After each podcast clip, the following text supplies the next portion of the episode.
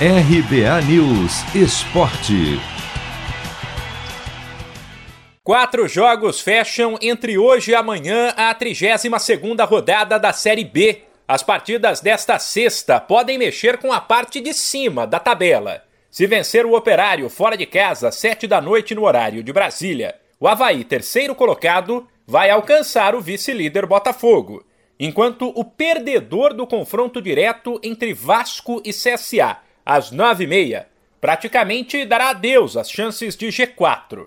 Hoje, o último time do grupo é o Goiás, com 53 pontos e que já atuou na rodada enquanto o Vasco, que tenta encostar, tem 47 e o CSA 45. Já os duelos de amanhã entre Ponte Preta e Vitória, 4 da tarde, Confiança e Londrina, 6 e 45, reunirão equipes que estão do 15º lugar para trás, ou seja, todas brigam para não cair. Na noite de ontem foram três partidas. Quem se deu bem foi o Guarani, que fez 1 a 0 no Sampaio Correia fora de casa foi a 49 pontos e está a 4 do G4. E quem se deu muito mal foi o Cruzeiro. Em casa, a Raposa perdeu para o Remo por 3 a 1 e estacionou nos 39 pontos.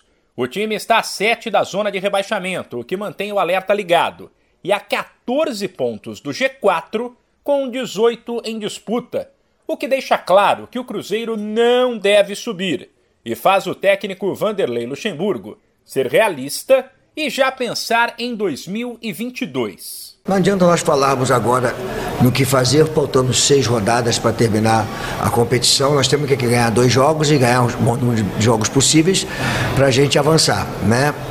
E é, bem claro, né, para todo cruzeirense, né, que se tivesse tudo bem, né, nós estaríamos na zona de classificação.